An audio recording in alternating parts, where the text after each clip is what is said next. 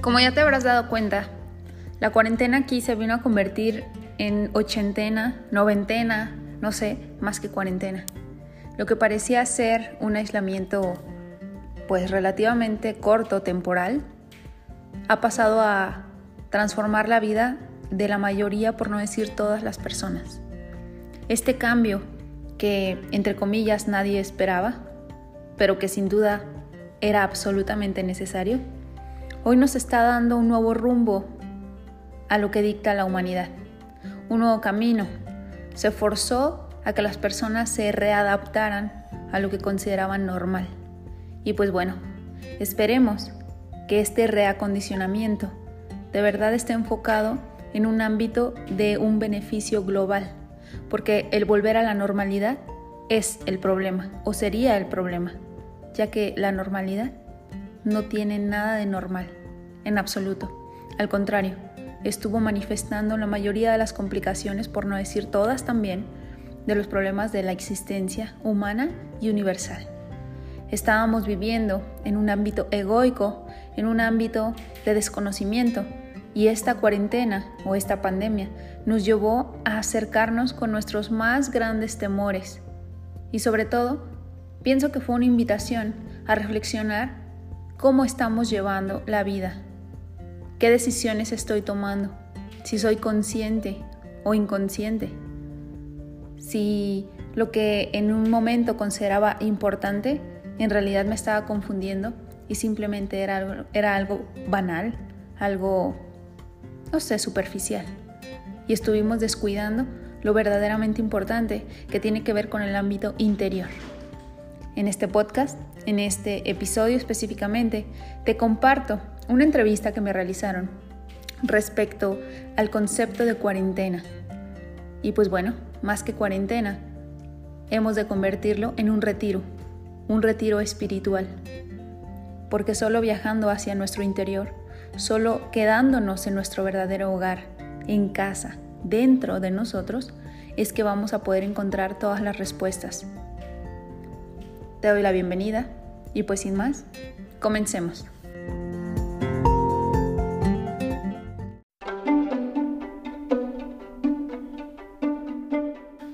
Hola, hola, ¿qué tal?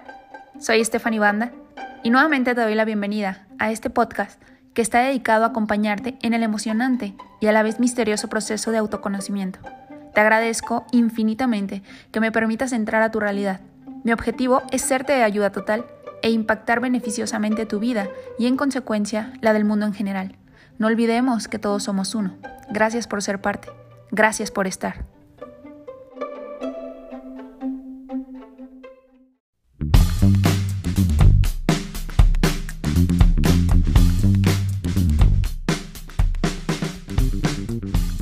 ¿Qué tal, Stephanie? ¿Cómo estás? Bienvenida. Muchas gracias, Miguel. Un honor. ¿Qué tal, amigos? ¿Qué tal, amigos? Bienvenidos al podcast Cambiemos la conversación. Mi nombre es Miguel Ángel Molina y hoy voy a estar hablándoles junto con Stephanie Banda de un tema eh, pues que la verdad está padrísimo, la salud mental en la cuarentena. Entonces, aquí lo que esperamos, Stephanie, gracias, gracias primero que nada por estar aquí. Bueno, pues gracias a ustedes también por esta invitación. La verdad es de que ya que estuve platicando un poquito contigo, o sea, yo ya sé de ti y estoy súper emocionado de que los demás te puedan conocer y que podamos realmente como llegar a los puntos que nos ayuden a, cambiar de conversación. Ahorita les voy a platicar un poquito más de todo esto. Em, bueno, si estuvieron ya siguiéndonos en redes sociales, seguramente ya conocen a Stephanie. Eh, pero si no, les voy a platicar un poquito de ella. Stephanie es psicóloga en psicología, perdón, licenciada en psicóloga por la Universidad Iberoamericana de León. También es asesora de nutrición y salud por el Instituto Sanovip en Rosarito, Baja California Sur. También ella es experta en paz interior y revelación personal. Es facilitadora en un curso de milagros y coach de desarrollo humano. Ha impartido muchas conferencias y capacitaciones y también algo que me llamó muchísimo la atención, Stephanie, fue tu semblanza, lo que describes como tu semblanza. Eres, aparte de todo esto que ya dije, eres psicóloga espiritual, tu vida está dedicada al estudio de la mente y de los confines que pertenecen a esta, Y también tienes una visión padre que es impactar eh, positivamente, positivamente a la vida de todas las personas. Y pues bueno, también quiero hacer énfasis en que mencionas que desde tu experiencia afirmas el compromiso hacia el estudio de uno mismo, ¿no? Entonces creo que este tema es muy amplio, me gustaría que profundizáramos también más, más adelantito. Y bueno, con esto voy a hablar un poquito más del objetivo de este podcast. Y este podcast tiene como principal objetivo eh, tener herramientas, herramientas para que cuando estemos en un momento difícil, por ejemplo, esto que está pasando de la cuarentena, pues nos pueda ayudar a salir adelante, a ver alguna salida si es que no la vemos o simplemente que nos está cayendo de peso todo esto. Y pues bueno, antes de meternos más al tema, me gustaría que retrocediéramos y nos metiéramos a lo que dices de que eres psicóloga espiritual. Cuéntame qué es esto. Nunca lo había escuchado y me parece muy interesante. Claro que sí, Miguel. Bueno, pues muchísimas gracias por la presentación. Y sí, bueno, yo encantada de poder compartirles algo. Específicamente, psicología espiritual viene de una cuestión en donde no solamente se trata de conocer la mente y todo lo que ella trabaja, las herramientas, el impacto que tiene en nuestra vida, sino trascenderla, ¿sabes? O sea, poder trascender la mente para de verdad llegar a esa esencia de todo ser, o sea, de todo lo que le da vida a lo que estamos viendo. Entonces, el aspecto espiritual entra en la cuestión de que si me quedo solamente atrapada en la mente, pues me voy a quedar con la etiqueta, con lo que yo creo ser, con el molde que me aprendí, que me repetí tantas veces. Y pues la idea es darnos cuenta que no somos ese molde, ese molde, perdón. De hecho, tengo una frase que ahorita me estoy acordando, eh, dice más o menos así, no soy mis pensamientos, soy la que piensa, soy el poder infinito que da vida a lo que pienso, por ello puedo ser lo que desee sabiendo que mis pensamientos son el molde de lo que, más, de lo que manifestaré.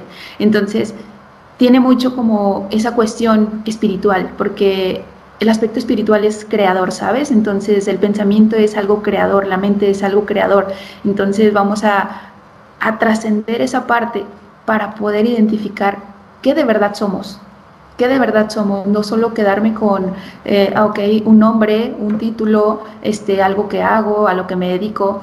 Muchas veces, no sé, te lo puedo resumir en, eh, nos quedamos tanto atorados con la cuestión de la repetición mental, una identificación tan grande, que un ejemplo simple, estamos en una fiesta y una persona que siempre se ha dicho, ay no, este, yo no bailo, ¿no? O sea, yo no soy bueno para bailar.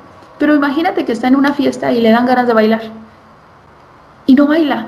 No baila ¿por qué? Por ese molde. O sea, ya no se da esa oportunidad, ya se está limitando y no porque no pueda bailar, sino porque se creó, o sea, se creyó, perdón, ese molde tan repetido que era de yo no sé bailar, yo soy hombre, yo, eh, yo esto, yo lo otro.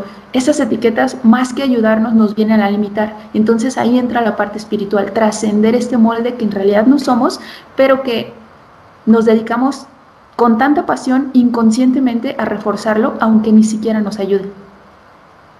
Genial. Oye, me quedo mucho también con esta parte que mencionas, que en, la presentación, algo que, me llamó mucho la atención es que, te, que la parte espiritual es imposible de ignorar, ¿no? Entonces, me gustaría saber cómo podemos nosotros ver esa parte espiritual, ¿no? Todo esto, cuando estaba viendo, por ejemplo, tu página web, me llamó muchísimo la atención, este, que hablas de meditación, que hablas de todas estas cosas que a lo mejor a algunos como yo ignorábamos por completos y hasta que estamos pasando como por un momento difícil, queremos saber eh, qué más hay para ayudarnos. Y me gustaría que más adelante también platicáramos de esto. Y te quiero hacer preguntas más concretas y quiero empezar platicándote por qué me nació el invitarte, el que nos hablaras de, esto. Y bueno, les voy a platicar un poquito. Em, soy dueño de un restaurante, entonces aquí, aquí en Guanajuato, y todo esto que pasó de la pandemia, mm, o sea, fue un cambio tremendo. De un día para otro tuve que cerrar mi restaurante, de un día para otro este, me quedé sin mis amigos que eran mis colaboradores, todos nos fuimos, todos nos encerramos Y la verdad es de que para mí asimilar esta parte fue, fue y está siendo totalmente difícil, ¿no? O sea, definitivamente, ya tengo tres semanas eh, aislado, ¿no? Totalmente. Entonces la primera semana estuve bastante deprimido, bastante sacado de onda, como que de repente toda mi vida dio un vuelco y, se presentaron problemas enormes financieros, este, también la preocupación en general que todo el tiempo en Facebook veía noticias y noticias negativas, que el gobierno, que la pandemia, wow, fue algo abrumante para mí. Eso se sumó el shock por el negocio, ¿no? Realmente para mí es, fue algo, tengo cinco años ininterrumpidos de trabajar todos los días en eso y de repente, ¡pum!, ya no, porque tuviste que cerrar, ¿no? Entonces, eso me dejó mucha incertidumbre, este, me dejó mucha inestabilidad emocional, mental, y definitivamente semana a semana trato de, de, cambiar la conversación. Y justamente les quiero platicar cómo conocí a Stephanie. Estaba viendo Facebook y resultó que eh, ella publicó una conferencia, un webinar en la que iba a estar presente, me llamó muchísimo la atención porque hablaban de esto, de la parte de salud mental en la cuarentena. Y yo dije, wow, esperen, yo necesito esto, realmente necesito esto. Me inscribí, dije, este, wow, ¿quién es Stephanie? Éramos amigos de hace muchos años y ni siquiera sabía. Y, y bueno, me inscribí y me, me, alivianó muchísimo escucharla. De verdad, desde que me ayudó muchísimo a quitarme esa cobija, salirme de la cama y decir, a ver, a ver, ¿qué está pasando? Esto va a pasar, esto está pasando y esto va para largo. Entonces, o te paras o te mueres, ¿no? Entonces, esto a mí me dejó muy entretenido, le platiqué al equipo este tema y todos estuvieron de acuerdo, creo que más de uno estamos en la misma situación y precisamente el objetivo de este capítulo en específico con Stephanie es ayudarnos a tener herramientas para cambiar la conversación para dar este, un pie adelante y pues cambiar nuestros pensamientos que no nos están funcionando, ¿no? Y con esto quiero entrar ahora sí a la parte de la entrevista, Stephanie, y me gustaría que primero nos explicaras un poco más de, las, de los conceptos básicos. Primero, ¿qué es la mente? ¿Cómo podemos entender nuestra mente para pues, poder avanzar en esta vida? Ok, bueno, mira, yo creo que una definición de la mente podría ser que es una herramienta. No podemos, este, como, o sea, pudiéramos dar una definición muy larga, pero básicamente es una herramienta. Es una herramienta que está a nuestro servicio siempre y cuando la sepamos utilizar.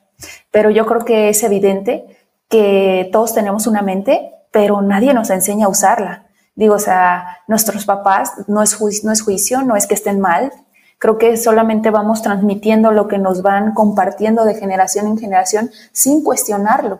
Entonces, es esa falta de cuestionamiento, es esa falta como de interés de lo que estoy aprendiendo, o sea, de verdad me sirve, de verdad lo quiero en mi vida. Entonces es ahí cuando empiezas a preguntarte qué es la mente. Ok, soy un ser pensante, pero ¿qué de maravilloso tiene eso? O sea, si yo puedo pensar, ¿qué función tiene? O sea, aparte de solamente tener el ruido en la cabeza, aparte de solamente estarme repitiendo pensamientos de miedo, de odio, de juicio, o sea, si es algo tan increíble a mi servicio, ¿por qué solamente utilizarlo para ello? La mente, como te decía, en resumen, es una herramienta y es algo que es conciencia. Le podemos llamar conciencia, le podemos llamar energía o mente, ¿Por qué puedo decir que son sinónimos? Porque podemos ver que los tres son intangibles, son aspectos que no se pueden tocar, no se pueden ver, sin embargo sabes que existen, puedes sentirlos, de hecho puedes sentirlos y si los estudias más profundamente te das cuenta que son lo que le da vida a todo lo demás. Entonces básicamente la mente es la herramienta con la cual estamos creando todos nuestra realidad. Genial, me quedo con lo de la mente. Em, o sea, básicamente, esta parte de que la mente nos da la realidad y hablabas de las tres partes, o sea, de las tres partes intangibles. Y esto me recuerda algo que mencionaste ya previamente que platiqué contigo, que es algo omnipresente. Me gustaría más saber esa parte de cómo se conecta con esa parte. Bueno, mira, algo omnipresente es algo que se encuentra en todos lados. ¿cierto? O sea, De hecho, vamos a hablar, no sé, no tanto a nivel de religión, sino, bueno, una religión le llama a Dios, ¿sabes? O sea, Dios es algo omnipresente.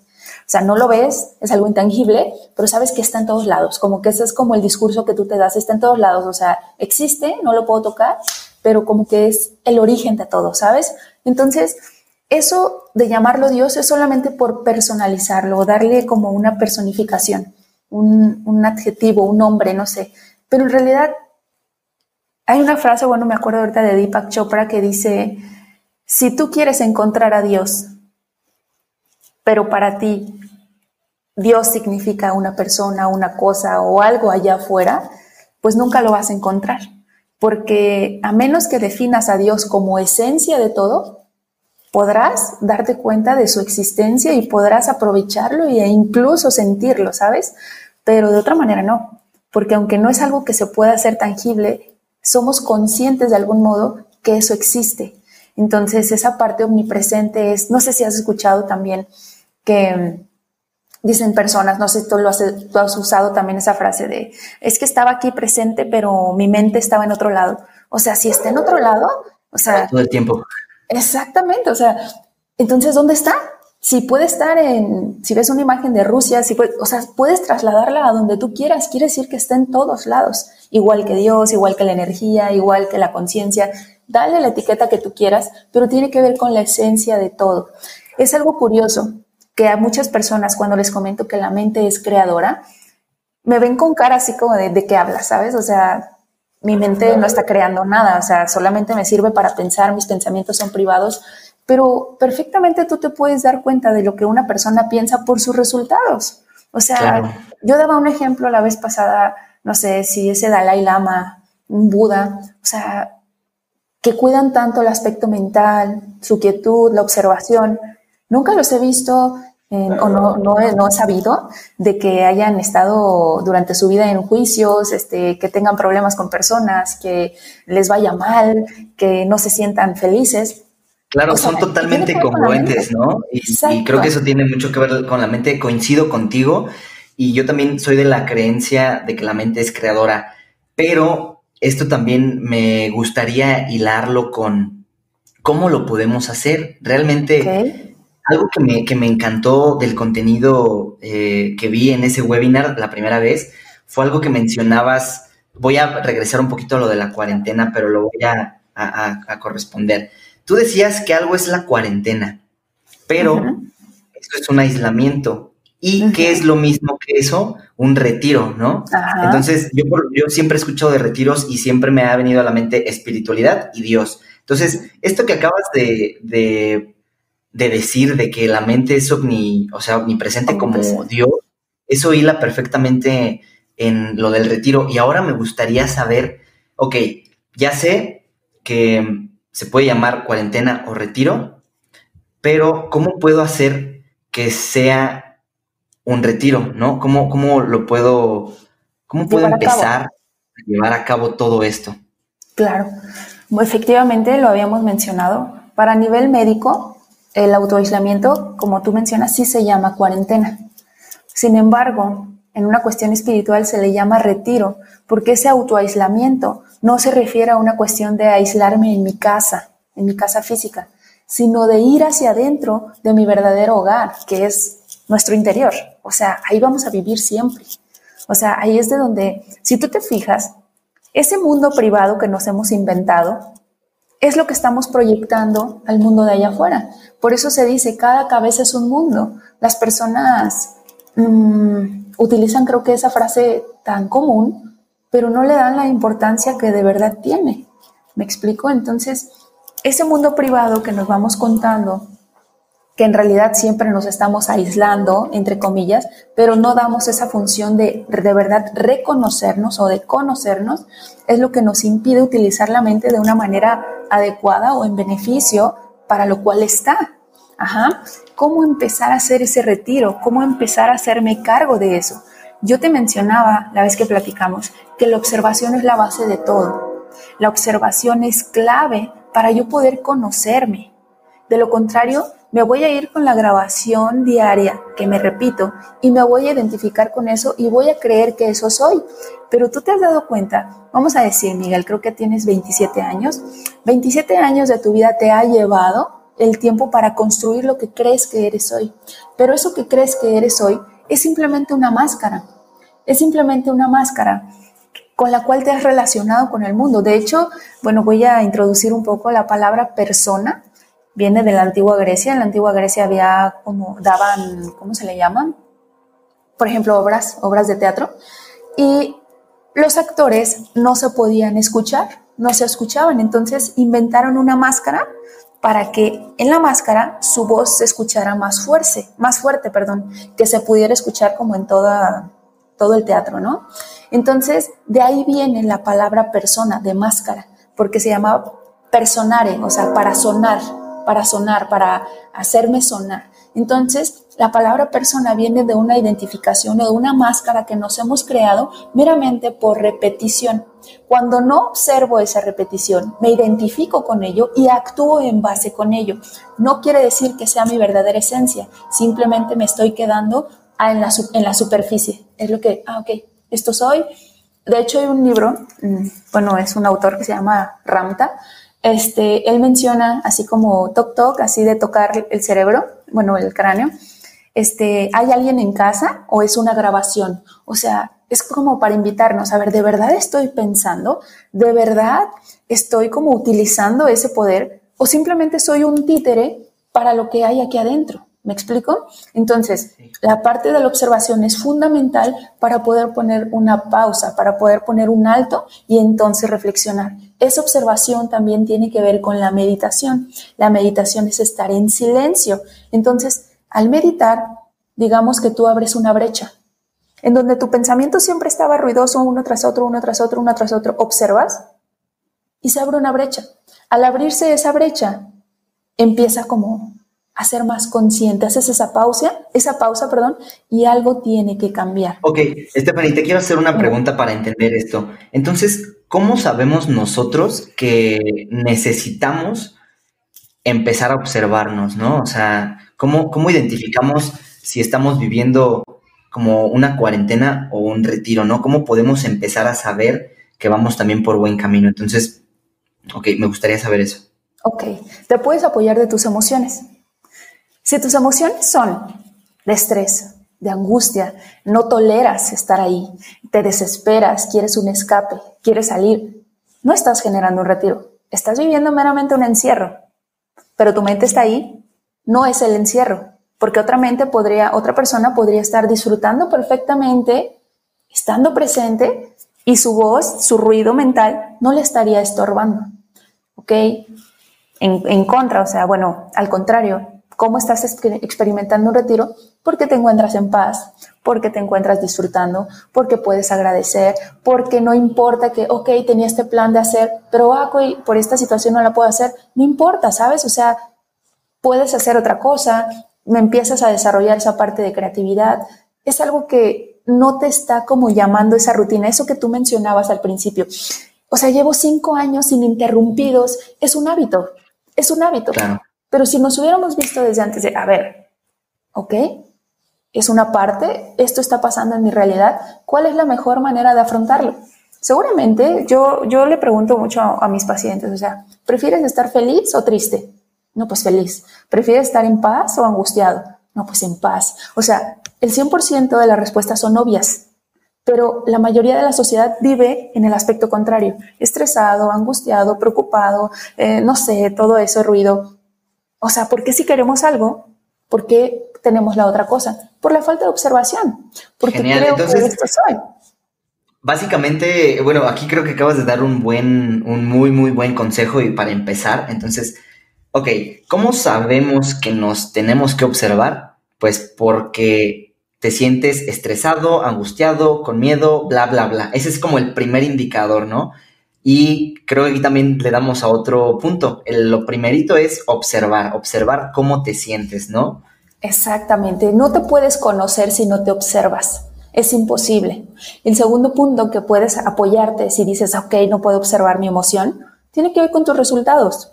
A ver, ¿Te gustan los resultados que tienes en tu pareja? ¿Te gustan los resultados que tienes con tus relaciones, llámese pareja o no? ¿Te gustan tus finanzas? ¿Te gusta la paz que experimentas? ¿Te gusta? Muchas veces tal vez nos vamos a encontrar con lo contrario. ¿Qué nos pasó con la pandemia, Miguel? La pandemia solamente vino a resaltar aspectos interiores, aspectos de la conciencia que ya teníamos guardados. ¿Qué pasa con la pandemia? Ah, ok, este, no puede salir, ¿ok? Y eso nos frustra, nos tensa, nos da miedo. No es tanto el mantener una salud mental en cuarentena, sino más bien recuperar esa salud mental porque esa falta de salud es lo que me creó mis resultados. ¿Cuánto de esto yo estoy cuidando y cuánto de verdad estoy comprometido a cambiarlo? Pero como lo mencionábamos en el webinar, las personas están tan interesadas en cambiar algo allá afuera, pero en poco están interesadas en cambiarse o en observarse a sí mismas. De hecho, hay otra frase que me acuerdo, me acabo de acordar de, es un poeta sufí que se llama Rumi. Él dice, ayer era inteligente y quería cambiar el mundo. Hoy soy sabio y me estoy cambiando a mí mismo. Es que ahí empieza todo. Ahí empieza todo. O sea, algo que también me llama mucho la atención, Miguel, es que las personas, no sé, por ejemplo, lo ven en la tecnología, ¿no? Wow, esa persona es tan inteligente, este, fue tan creativo que creó este aparato, creó el celular, creó la computadora, creó aquella, creó la aplicación.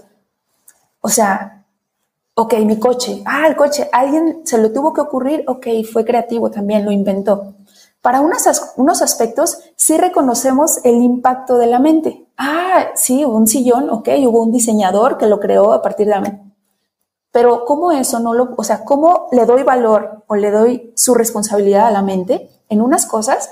Ah, pero para mis relaciones, si me va mal, no, pues no tiene nada que ver. O si no gano mucho dinero, o si vivo en carencia, o si tengo problemas, no, no, no, es que el mundo es malo, este, es que tengo mala suerte, es que todos son iguales. Si también viene de la mente. O sea, no podemos decir esto sí le corresponde y esto no, todo corresponde a nivel mental. Absolutamente. todo, es, la mente es creadora, ¿no? Y hay que tener conciencia de, eso, ¿no? Yo creo que eso antes, eso también podría entrar en esta parte, ¿no? De ser consciente que tú estás creando tu realidad, ¿no? Básicamente. Así es. Y bueno, entonces, a ver, si, si el número uno es observar cómo me siento y el número dos es observar mis resultados y esos dos primeros puntos son fatídicos, o sea, la respuesta es no, me siento fatal y mis resultados son fatales. ¿Cómo no caigo más en todo esto, no? ¿Cómo empezar poquito a poquito así? Si estoy en el hoyo literalmente, este, y me siento fatal con todo lo que está pasando y todo ha salido mal, ¿cómo empezar paulatinamente, no? Eso es algo que me gustaría saber. Ok, Miguel, mira, yo siempre voy a hacer énfasis en la observación, ¿eh? porque aunque parezca ser algo tan simple, pero tan complejo a la vez, porque creemos que todo el tiempo estamos observando cuando en realidad no, solamente estamos proyectando, que es algo muy diferente. ¿Cómo, lo puedes separar? Perdón que interrumpa, pero ¿cómo puedes separar e identificar la proyección a la observación? Ok, simple, con el juicio. ¿Estás juzgando? Es proyección. ¿Estás observando? No hay juicio, tu mente está en paz. Oh, wow, eso no lo sabía, qué interesante. Ok, creo que una respuesta te llega a otra y volvemos, ¿no? Eso es importante. Así es. Juicio, juicio tiene que ver con proyección y observación tiene que ver con paz. Así es. No hay comparación. De hecho, la meditación pudiéramos identificarlo como vivir sin medida. Es decir, no comparar nada de lo que veo con lo que estoy viendo. O sea, nada de lo que estoy viendo con lo que tengo acá. Ah, no, a ver, ese coche es azul. No, pero a mí me gusta más el rojo. O sea, basta de estar, o sea, ni siquiera estoy observando la belleza que hay en eso, porque mi visión está limitada, ¿sabes? O sea, ya estoy juzgando. Puede ser hasta lo más mínimo. Eh, Oye, ¿quieres nieve de fresa? Ay, no, qué asco. Yo, es un juicio, aunque parezca ser algo, no sé. Yo reflexionaba que nos enseñan a reforzar el ego desde pequeños, es decir, con los adjetivos calificativos. No sé, o sea, se me ocurrió una vez así de, nos enseñan a ver, yo, tú, él es feo, él es gordo, él es, o sea, cuando en realidad es algo relativo, lo que para ti puede ser hermoso, para otra persona no lo es, entonces no podemos definir a través de nuestra percepción nada, porque nada, nada, absolutamente nada, tiene característica propia más que lo que nosotros estamos proyectando. Entonces, si yo no me doy cuenta de eso, voy a pasar la vida juzgando, complicándome, eh, todo lo demás, y los resultados me lo van a reflejar. Y como no tengo conciencia de que yo lo estoy creando, o ni siquiera me he detenido a ver cuánto de mis resultados estoy contribuyendo, ¿Cómo voy a poder tener el control? Necesito tomar esa responsabilidad para retomar el control y cambiar mi vida. De, lo, de otro modo, no así cambie el gobierno, así cambie mil cosas, yo me voy a seguir sintiendo igual o algo más me lo va a volver a, detonar. Claro. Ok, entonces, ¿cómo podemos también identificar el ego? Has mencionado el ego también en en un par de ocasiones, entonces ahora vamos bajándole un poquito. Ok, lo primero es observar cómo te sientes, este, observar los resultados y luego cómo saber si estamos observando o estamos proyectando. Es si estamos en juicio, estamos proyectando. Si estamos observando, estamos en paz. Pero entonces, si estamos enjuiciando, hablaste del ego. Entonces ahora, ¿cómo saber que estamos enjuiciando? Ok, igual volvemos al punto de la emoción. Si tú te de la observación o emoción. O sea, tú te das cuenta. Tú te das cuenta cuando, ok, por ejemplo, ¿sabes qué? Viene la cuarentena, este, no vas a poder abrir tu negocio. Ah, la emoción que es incómoda, te, te, da miedo. Empieza todo el parloteo aquí de qué voy a hacer, no tengo dinero, bla, bla, bla, bla, bla. Es un juicio. Simple. Ok, que te digan, ¿sabes qué? Viene la cuarentena, no vas a poder abrir. Ok, estás en paz y eso te da hasta la oportunidad de ser creativo y utilizar tu tiempo, tal vez el tiempo que no tenías, ok, ahora lo voy a dirigir a esto. Siempre quería practicar o leer libros o ahora tengo el tiempo, ok. No necesitamos la emoción incómoda para afrontar la situación, porque de hecho nuestras emociones no dependen de la situación, dependen del juicio que hacemos hacia la situación. Es por eso, Miguel, que ahí entra la clave del por qué yo estudié psicología ¿Recuerdas? Yo te decía, ¿por qué una misma situación, 20 personas y hay 20 versiones? Es eso, porque no es la situación, Miguel. No es la situación, es la interpretación que le damos a través del ego, a través del parloteo mental.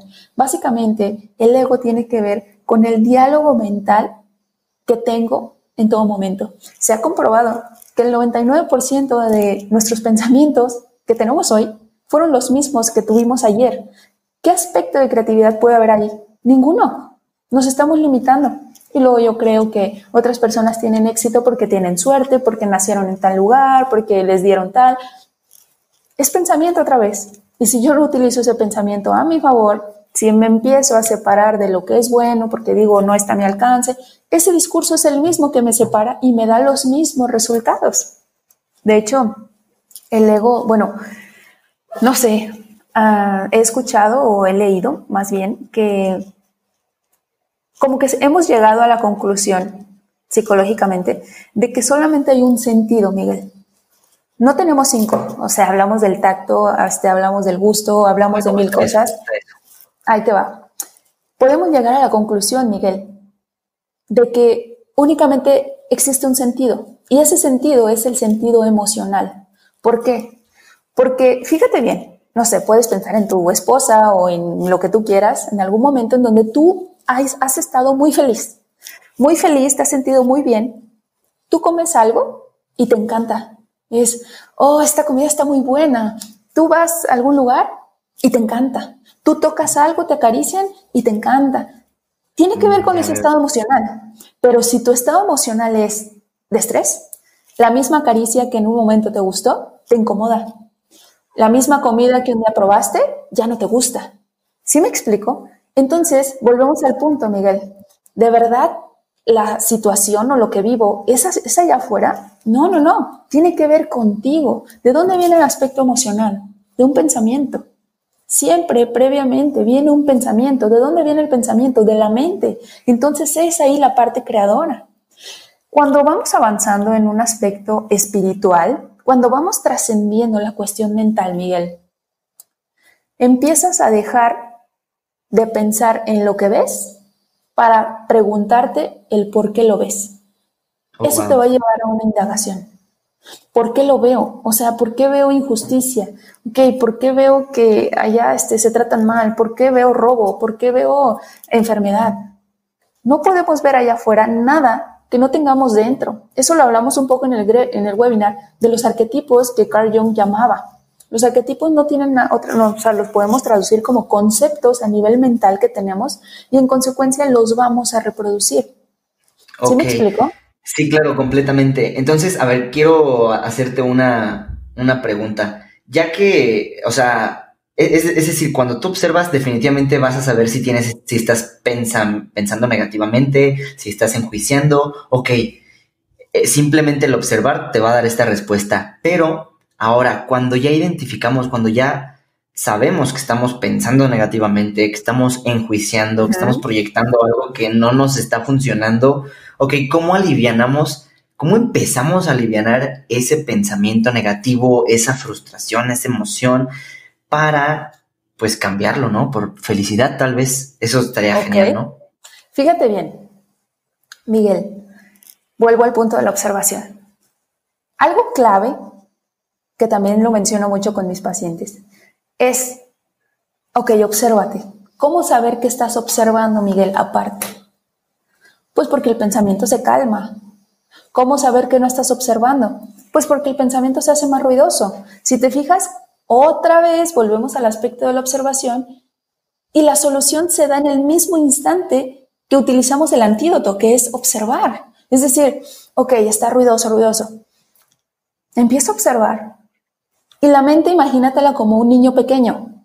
Un niño pequeño, si está ahí y quiere hacer travesuras, te va a rayar, te va a la pared o lo que sea. Pero si tú lo observas, ¿qué pasa? Se esconde, se queda quieto. La mente igual. Si, como no está acostumbrada a ser observada, te va a hacer un tiradero. Pero si tú empiezas a generar esa observación, esa conciencia, empiezas a entrar en un nivel más profundo del que habitualmente estábamos, en donde solo nos quedábamos en la superficie, se va a calmar sola. Ahora, yo sé que en un principio, como todo que te lleva a la práctica, requiere de esfuerzo. Ok, pudiéramos hablar entonces de otra técnica que le llamamos pivotear.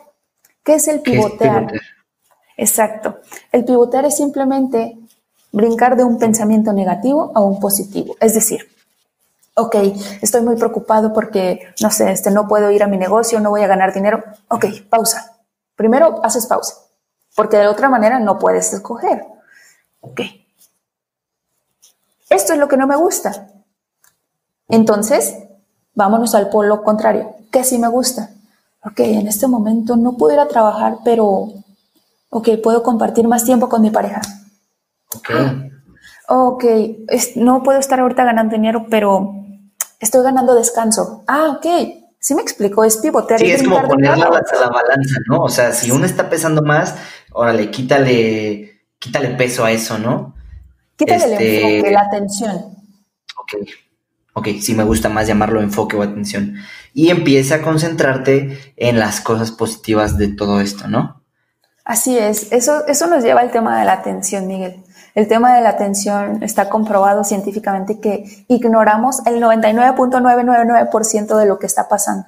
Es decir, nuestra mente consciente solo percibe un mínimo grado de información. Entonces, en lo que pones tu atención, es lo que vas a ver. Si tú cambias. ¿Puedes poner un ejemplo de esto? Sí, claro, por ejemplo, un coche que te guste a ti. Digamos que sale un nuevo modelo. Nunca lo habías visto, pero dices, ah, ese coche me encanta. Ya pusiste tu atención, lo viste en una revista primero. ¿Qué va a pasar? No sé si te has fijado. Sales a la calle, ah, ese es el coche que me gusta. Oh, claro, claro. oh, ese es el coche. Lo empiezas a ver en todos lados, porque tu atención está centrada en eso. Claro, claro. Bueno, y ahorita que lo mencionas, permíteme hacer un paréntesis. Esto tiene bases también científicas. Esto, esto que tú dices de la atención se llama circuito límbico de sistema abierto y es, es son conexiones neuronales reales. o sea, son procesos químicos en tu cerebro que te ayudan a, a tener atención en algo y por ende a alcanzar algún objetivo, ¿no? Es como hay un estudio muy interesante que te lo quiero compartir brevísimamente. Las personas que tienen escritos sus objetivos, ya sea a corto o largo plazo, tienen un 90% más de probabilidades de lograrlo. Y esto es un estudio real. Entrevistaron a personas que tenían sus objetivos bien descritos y a personas que no, y el 90% de las que tenían escritas tenía 100% más de éxito que las de que no, ¿no? Por así decirlo. Y eso me hila muchísimo a, lo que estás diciendo de la atención. Entonces, ok, podemos anotar que la atención y la observación son la clave, ¿no? Pero también ahorita tú estabas este, diciendo de alguna, algunos métodos de cómo, cómo podemos tener más atención entonces, ¿no? O sea, ¿qué podemos hacer al respecto para potenciar estas dos claves, atención y observación? Ok, ¿cómo potenciarlas? Pues viene del mismo aspecto.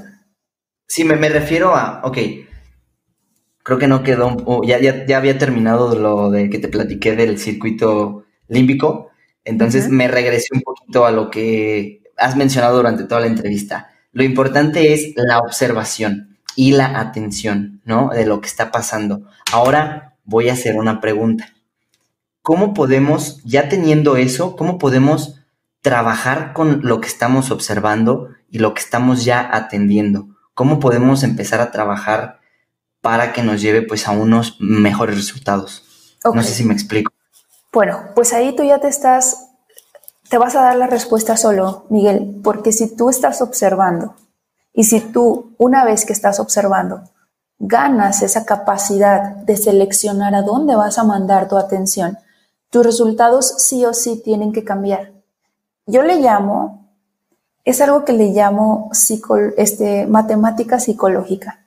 Es decir, así como la ley de las matemáticas, uno más uno me dan dos, si yo aprendo las leyes del pensamiento, cómo funciona, si yo estudio esta maravillosa herramienta, esta máquina incluso que somos, le podemos, entre comillas, poner, voy a saber utilizarla. Pero ¿qué va a pasar si tú no sabes las leyes matemáticas? ¿Te van a salir los resultados? Nunca. Y yo te pregunto, ¿culparías o vas a decir, ah, es que esa ley es falsa, no sirve?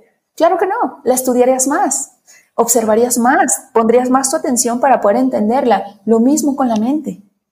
Si yo quiero entenderla, tengo que observarla, tengo que contemplarla, tengo que ir más allá de lo que aparentemente mis resultados me daban y que me decían que esto tenía que ser así. De lo contrario, yo voy a decir, no, uno más uno me tienen que dar cuatro y me aferro y me dan cuatro y me estoy quebrando la cabeza y mis resultados nunca cuadran con lo que quiero que me dé. Es una tontería igual, bueno, por, perdón, no sé, una tontería por ponerlo así. Esperar cambiar resultados sin antes cambiar las cifras que estoy sumando o la ecuación. Claro, Eso quiero claro. el aspecto mental. De hecho, con lo que tú me platicaste y el ejemplo que me dabas del estudio científico, volvemos al aspecto de la creación mental. O sea, si yo dirijo mi mente hacia cierto objetivo, puedo alcanzarlo. ¿Por qué? Porque mi mente, mi atención, mi enfoque está en eso. Entonces lo estoy creando. Pero si mi mente brinca de un lado a otro, no le doy esa dirección, divaga de... Es como una lupa. Tú ponla bajo el sol, no va a pasar nada, pero déjalo en un punto fijo y te va a crear algo, te va a crear calor, va a empezar a prender una flama. Eso mismo pasa con el aspecto mental. Ok, genial. podemos dar muchos ejemplos, pero básicamente es así. Ok, entonces podemos estar, podemos saber que estamos cambiando o que estamos haciendo el enfoque bien cuando nos empezamos a sentir ya más cómodos. ¿Puede ser así? Así es. O sea, con el grado de paz que empiezas a experimentar. Por darle un, este, un identificador. Ok, genial. Ahora, ahora quiero hacerte una pregunta.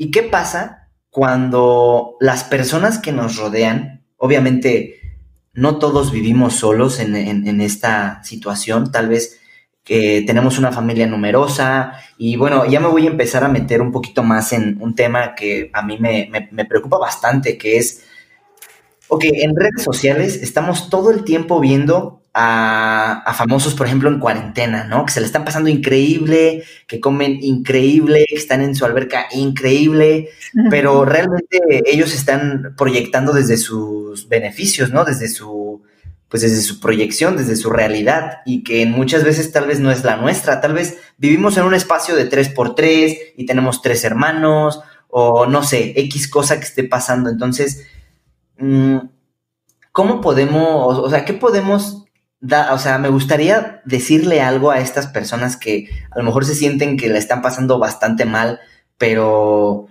pues que realmente que pueden hacer algo, ¿no? Y que, pueden hacer algo para remediar, para tener mejores resultados y que no importa, como lo que tú decías, no importa lo que está pasando, importa cómo nos la estemos pasando, ¿no?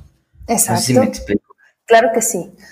Mira, esas personas que tanto admiramos, esas personas que tanto vemos que disfrutan, que tienen una realidad diferente a la nuestra, no son diferentes en absoluto, tienen lo mismo.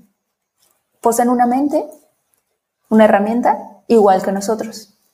La única diferencia es que la utilizan a su servicio y de una manera, eso sí, muy diferente, tienen un contenido muy diferente a lo que nosotros sin cuestionar estamos acostumbrados a recibir. Es decir, si yo crecí o nací en una familia de bajos recursos, no es malo, no es bueno, simplemente es. ¿Ok? Tengo una mente. El hecho de haber nacido o haber tenido cierta educación no me, eh, no me sentencia a tener que vivirlo siempre. El problema, vuelvo al punto, es que no cuestiono lo que aprendí y lo repito como un loro. Y es lo que siempre me digo. Si en mi casa me dijeron, Miguel, este, ¿sabes qué? La situación es difícil, el dinero no está a nuestro alcance, este, las relaciones son complicadas. Tengo esta grabación, lo voy a proyectar. Estas personas, lo único, bueno, tú pudieras ver muchos famosos, muchas personas que admiramos, no, no vivieron o no crecieron en un lugar siempre así. O sea, hay, hay, historias en donde, es que mis papás apenas teníamos para comer y, y tú puedes ver y su familia tal vez sigue viviendo igual. Bueno, digo, tal vez la persona ya les, les comparte de su riqueza, ¿no? O de su abundancia. Pero las personas, tal vez uno de sus hermanos sí, sí, igual, de hecho, tal vez hasta, no, es que mi hermano hasta lo puede criticar, es que él se cree mucho, es que otra vez mente. O sea, lo único que hizo la otra persona fue utilizarla a su favor. Entonces, no es el entorno, volvemos al punto. Tú lo puedes ver, no sé si, bueno, yo te doy mi ejemplo, este, mis hermanas somos tres hermanas, yo soy la mayor, crecimos en el mismo lugar, mismos papás, mismo todo, y tú nos puedes ver y las tres somos muy diferentes. Oye, pero si el entorno fue el mismo, pero si aprendimos lo mismo, pero si fuimos mismas escuelas, ¿por qué son diferentes? Porque tiene que ver con un aspecto tuyo, un aspecto interior de cómo interpretas lo que ves. Si siempre estoy metiendo en mi mente aspectos de problema, este, preocupación, angustia, es lo que tengo que proyectar forzosamente, forzosamente. Hablaste de redes neuronales, hablaste de una célula cerebral, o bueno, si no, aquí mencionamos la palabra célula cerebral.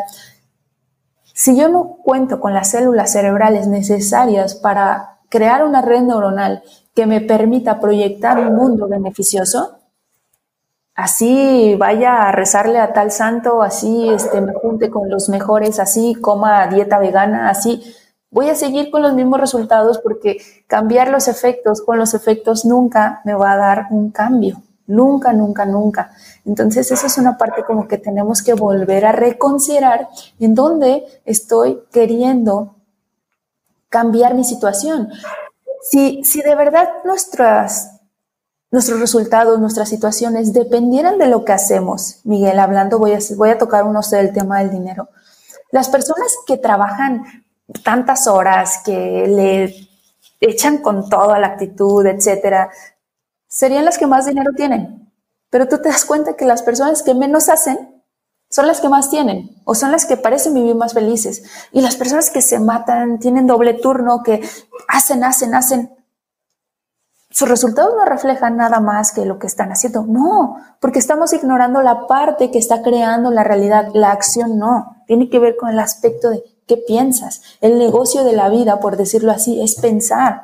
Pero si yo no sé dirigir mi mente, si yo ni siquiera puedo saber manejarla o no me he dado la oportunidad de manejarla, ¿Cómo voy a poder manejar una situación externa si mi mente es lo que me permite desarrollarme en el mundo externo? Lo externo no hace lo interno, es lo interno lo que hace lo externo. Pero si yo he aprendido que afuera está la, solución, pues ahí me voy a pasar toda la vida y tú te puedes dar cuenta de cómo va a ser la vida de una persona en cinco años por el simple hecho de que habla, de que platica. Tocabas hace ratito el tema de Facebook. No sé, el Facebook porque me han dicho, ay, es que todo mi Facebook, me entro, Facebook y está bañado en coronavirus, bañado en miedo, bañado en noticias, bañado. Yo te puedo compartir mi Facebook en estos momentos, o sea, puedo abrirlo y no hay ni una noticia de eso. Y si las hay, es, por ejemplo, eh, no sé, tantos este, curados en España, o por ejemplo, eh, de los animales, o, ok, ¿por qué? Porque tiene que ver con la atención, Miguel. No quiere decir que, ok, mi Facebook puedes entrar y, o sea, a mí no me afecta, digo, no me la paso ahí, este, entro meramente como para lo selectivo, pero incluso hasta entrar a mi Facebook es algo que a mí siento que me permite contribuir a mi evolución, porque vienen artículos, vienen aspectos espirituales, vienen aspectos de, ok, cómo, cómo el ser está influyendo en lo que vivimos, vienen muchas cosas. Entonces, para mí Facebook incluso lo podría yo como catalogar que no es como una pérdida de tiempo, al contrario, yo lo veo como incluso como si estuviera, tal vez no un extremo, pero como si estuviera leyendo un libro o yendo a una conferencia o platicando con una persona que tiene algo este, beneficioso para aportar. No quiero decir que no todas las personas mm, tengamos algo para aportar, todas la tenemos, Miguel, pero solo lo vamos a aportar cuando nos demos cuenta de que lo tenemos. Pero las personas ni siquiera se dan cuenta de su valor, o sea, vaya, es un tema muy interesante y a la vez, digamos, voy a poner entre comillas triste, pero a la vez no, porque la solución está en nosotros. O sea, no es el gobierno, no es mi familia, no es mi pareja, soy yo. Entonces, claro. Y es, también como de decidir qué es lo que estás viendo, ¿no? Ahorita que mencionabas que tú entras a tu Facebook y ves puras cosas padres, pues qué chido, yo también quiero eso, ¿no? Entonces creo que también tiene que ver con dejar de seguir lo que no te está funcionando, ¿no? Claro, y no quiere decir que, aquí quiero aclarar algo, no quiere decir, porque hay personas que me dicen, es que cómo quito a las personas tóxicas de mi vida. O sea, estamos hablando de una cuestión de resonancia. Nada es casualidad. estás hablando que es como, ok, estás hablando de que esto es como energético. Así es. La mente, como lo hablamos, es energía, Miguel. O sea, si yo estoy viendo que una persona viene a mí y siempre me está contando chismes y bla, bla, bla, no es la persona, era lo que te mencionaba hace rato, no es lo que estoy viendo, es porque lo veo es por qué estoy atrayendo. Quiere decir que si esta persona llegó a mí, de algún modo su vibración es similar a la mía. Tal vez yo no lo externo, tal vez yo no me la paso hablando de las personas, pero internamente estoy, oh, esa persona, o sea, se ve súper mal. Ay, es que esto va a llegar, porque el exterior solo me refleja un aspecto interior. Miguel, todo esto que te comparto, no, no salió este, hace poquito, no es que incluso yo me lo estoy inventando, no, no, no, o sea, es algo, sabiduría, que pudiéramos decir, los más grandes sabios este, que vivieron en épocas, eh, en un pasado, lo dijeron. O sea, está escrito en la Biblia, está escrito en, este es el libro de un curso de milagros que te, que te mencionaba, este. Ok. Oye, justamente, justamente me, me, encantaría que me platicaras también de qué es eso. Hace rato en la presentación dije que eras facilitadora en, en un curso de milagros. ¿Qué es esto del curso de milagros? Haciendo un paréntesis a la parte energética. Vaya, como te mencionaba, un curso de milagros es, es como una, un entrenamiento para tu mente. Es como un libro que está diseñado para desarmar tu ego. Así, en resumen, pudiéramos decir. Es un libro que está lleno de, de amor. Es un libro, bueno, yo ya podría estar definiéndolo desde mi percepción, pero la cuestión es que el curso de, milagro de milagros perdón, nos invita a precisamente trascender esto que te mencionaba, a trascender esta grabación mental, este ego que me he repetido siempre. Simplemente nos invita a ver la realidad sin ese filtro que me impide ver. O sea, creo que lo puedo explicar así. Órale, qué, buena definición. Me, me encanta esa definición. Ok, entonces, em, ¿qué pasa? Aquí voy a, voy a hacerte una pregunta que me parece sumamente importante. Aquí habla, hablamos de que tu energía es lo que va a atraer a las personas con las que te rodeas, ¿no? Básicamente lo podemos definir así y creo que es totalmente real, ¿no? Creo que es verdad el dicho que dicen que tú eres el reflejo de las cinco personas con las que más te juntas, ¿no? Pero ahora, ¿qué pasa? Quiero hacer una pregunta. ¿Qué pasa si nosotros estamos vibrando a una frecuencia ya mejor, este, que estamos haciendo cambios en nuestra mente, cambios en nuestras emociones y por lo tanto nos estamos observando más. Pero ¿qué pasa cuando ahorita en la cuarentena, por ejemplo, vivimos con todos nuestros hermanos y todos vibran, pero así diferentísimo, ¿no? ¿Cómo podemos hacer, cómo podemos ayudar a las demás personas a que empiecen a vibrar igual, ¿no? O cómo, o bueno, no forzar a que vibren igual, pero poder empatar un poquito más. Ok. Eso es algo que únicamente se puede enseñar con el ejemplo, Miguel. De hecho, se decía o se dice de la Madre Teresa de Calcuta que ella con su sola presencia, cuando llegaba a lugares tan pobres, las personas elevaban su nivel de conciencia o se sentían simplemente mejor, sentían ese magnetismo, si quieres llamarle así, por el simple hecho de estar al lado de ella, por el simple hecho de compartir parte de, su espacio físico. Entonces, Miguel, algo bien interesante aquí es eso. Y el segundo aspecto es que aunque mis hermanos brinquen y todo y aparentemente haya un desastre allá afuera, si tú lo trabajas, ese, ese aspecto que tú vas a ir alcanzando o desarrollando de quietud interior, no vas a juzgar lo que están haciendo los otros, ni siquiera te vas a intentar como convencer, convencerlos en este caso, de que lo tuyo es la verdad, de que tú tienes el modo de trabajarlo, porque vas a empezar a respetar el proceso de cada persona. O sea, no sé, yo te lo puedo ejemplificar con, no sé si pasa en tu casa, pero yo me acuerdo que cuando yo estaba chica, ahí con mis papás, si una de mis hermanas estaba dormida, o mi mamá o algo, siempre era de, no hagas ruido, ¿no? Así como mantente en silencio, sé cautelosa. O sea, con respeto. Exacto. Entonces, digamos que si tú estás interesado en este camino de despertar a nivel espiritual, vas a respetar el sueño de los demás cuando todavía no quieren despertar, porque todos tenemos nuestro propio tiempo, nuestro propio proceso, y ese proceso se vive desde dentro hacia afuera, no de afuera hacia adentro. Es como yo les digo, no sé, esto pudiera dar si quieres en, en el ego profesional, en mi caso, porque las personas que vienen a mí, mis pacientes, yo no hago nada. O sea, yo no puedo curar a alguien. Yo no puedo ayudar a una persona a sanar. Yo soy una herramienta, sí, pero yo no puedo meterme a su mente. En realidad el éxito que ellos tengan tiene que ver con el trabajo que ellos hacen.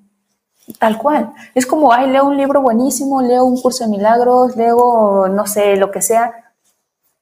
Pero si yo no lo hago un trabajo interno, eso no me va a pasar nada.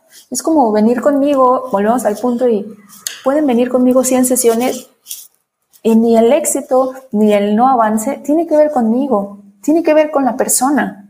Entonces, creo que es la parte tan interesante. A mí me encanta, creo que yo me visualizo como un aspecto, como un canal, como un canal para servir a, a algo más grande, no sé, para servir a las personas. Por eso me encantó, por ejemplo, esta oportunidad que me hizo. O sea, si puedo compartir algo, si puedo, no sé, de verdad poner algo para que alguien pueda mejorar o pueda generar ese interés en su evolución, yo estoy encantada. De hecho, yo con mis pacientes, no sé, aquí entrando en un tema este curioso, siempre les llama la atención porque me preguntan, oye, este, ¿y cuánto cobras, no? Y les digo, no, pues este, la inversión la vemos en la primera sesión. No, pero más o menos cuánto. Y yo solo les digo, a ver, yo trabajo algo que, le llamo dinero feliz. O sea, bueno, dinero feliz es un, por ejemplo, es un libro también de Raymond Samso que yo te mencionaba, en donde básicamente lo hice parte de, de mi atención terapéutica, Miguel. Es decir, dinero feliz es que no tengo una tarifa fija, ¿sabes? O sea, no, porque si siento, no sé, pensé en ese momento cuando lo empecé a utilizar, pensé que si yo ponía una tarifa fija, tal vez había personas que tal vez no lo iban a poder pagar, tal vez, e incluso pensé que tal vez podía estarme limitando en la cuestión de ayudar. Entonces, esta parte de dinero feliz, literalmente yo no trabajo en una tarifa fija, tengo pacientes de tal cantidad, de tal cantidad, todo varía. Y hay personas que me dicen, ay, no manches, pero estás cobrando esto o lo que sea.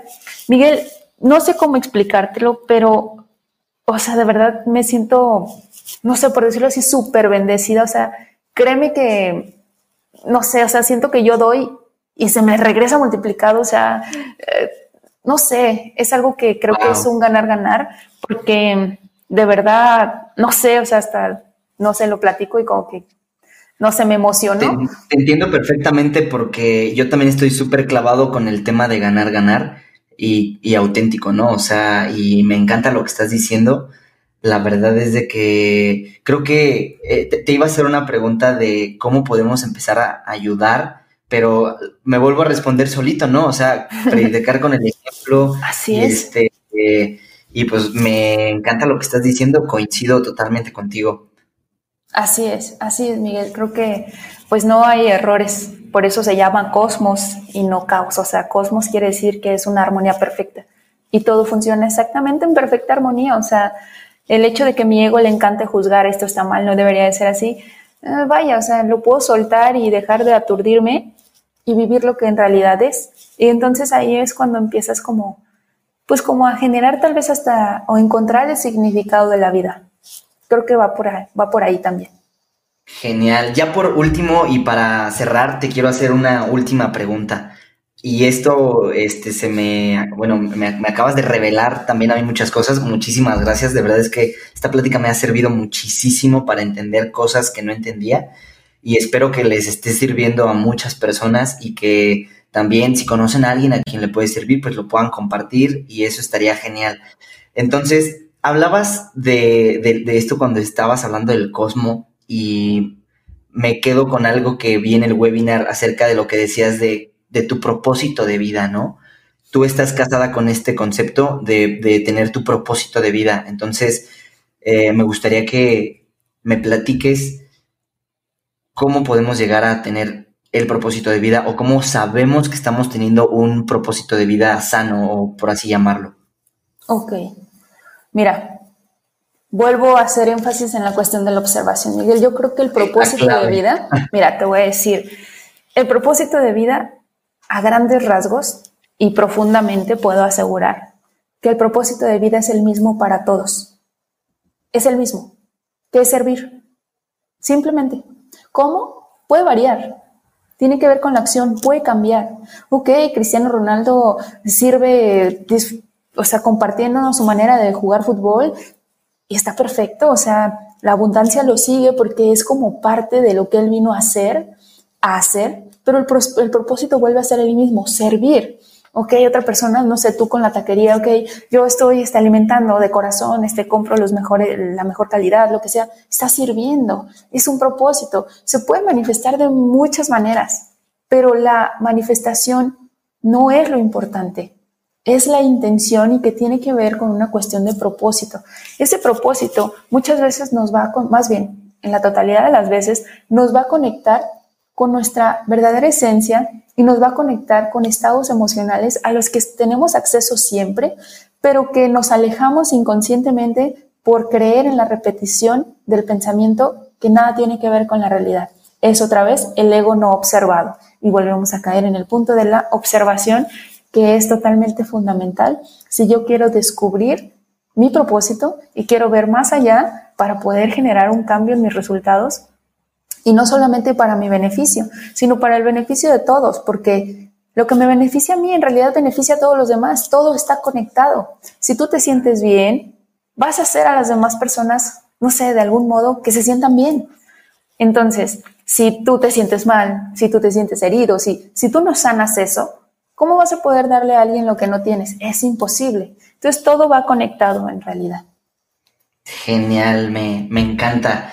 Y pues me quedo con eso, Stephanie. Realmente te agradezco muchísimo. Y bueno, antes que, eh, antes ya para terminar, este, quiero citar algo que dijiste en el webinar y me encantó. Y creo que queda perfecto para cerrar. Ah, citaste a Einstein y dice Einstein, no puedes cambiar algo en el mismo estado de conciencia que lo que lo creó, ¿cierto? Así es.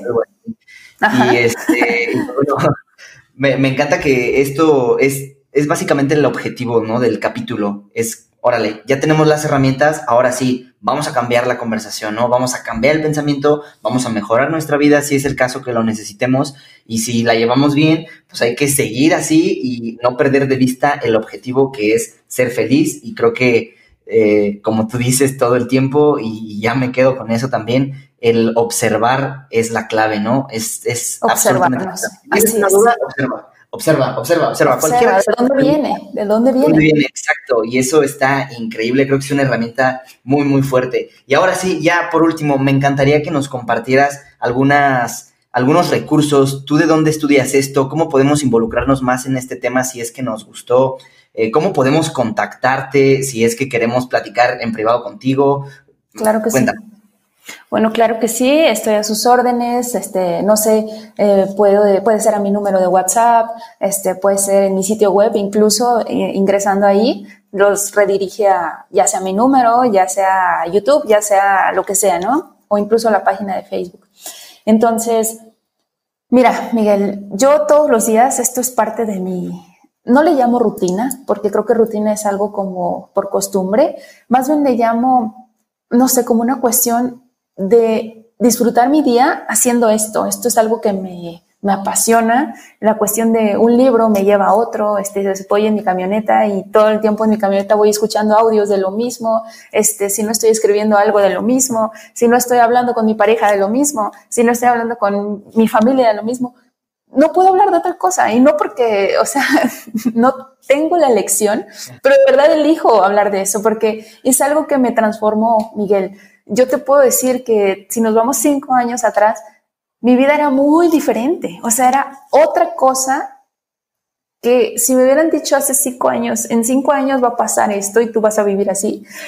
O sea, yo creo me hubiera explotado la cabeza en ese momento de, ¿es en serio? O sea, es algo increíble. Y yo te puedo recomendar, no sé, hablando en cuestión de, bibliografías, este, este, no sé, referencias bibliográficas, perdón, eh, podemos este, leer este, ya sea un curso de milagros, podemos leer a Osho, este, podemos hablar, no sé, me gusta mucho el doctor Wayne Dyer, eh, Deepak Chopra, eh, Krishnamurti, este, no sé, Joe Vital. Hay muchísimos autores.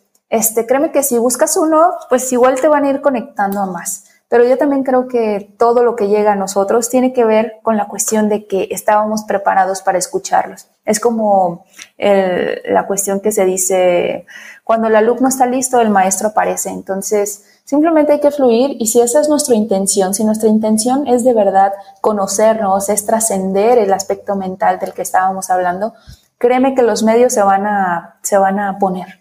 Incluso las personas que estén escuchando esto no puede ser casualidad, volviendo a la cuestión de que todo funciona en perfecta armonía, entonces simplemente hay que fluir y dejar de estorbarnos sobre esas limitaciones. ¿Cómo nos vamos a dejar de estorbar otra vez? Observando.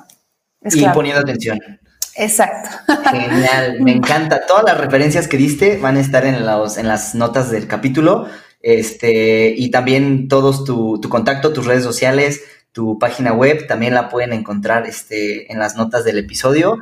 Y pues bueno, Stephanie, muchísimas gracias. Aquí terminamos este capítulo tan enriquecedor, de verdad que yo me quedo feliz. Como tú lo dices, si es porque, si, si lo es porque lo estás escuchando, es porque realmente no hay coincidencias, ¿no? Y también lo hablábamos de la parte de que ni siquiera sabíamos cómo éramos amigos en redes sociales y de repente...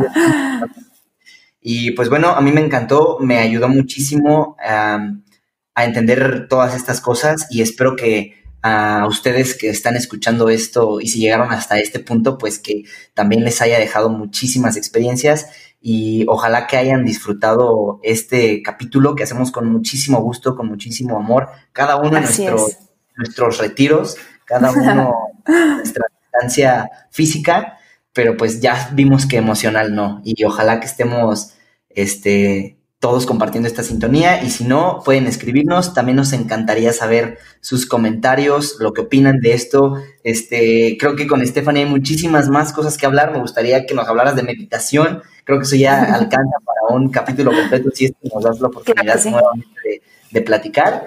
Y pues nada, encantado. Cambiemos la conversación. Es esto, es ayudar a las personas, es dar herramientas, es dar voz a quien tiene cosas que decir como tú. Y pues es tu casa cuando quieras eh, estás bienvenida y eres ya parte de todo este proyecto. Muchísimas gracias, Miguel. Vuelvo a repetir, para mí es un honor estar con ustedes y poder servirles. Gracias por la oportunidad y pues quedo a sus órdenes. Genial, pues hasta la próxima, Stephanie. Un gusto, un abrazote y, pues qué genial que estés vibrando tan chido. Nos estamos viendo Muchas pronto, gracias. Que estés muy bien. Que estés bien, Miguel. Bye a todos.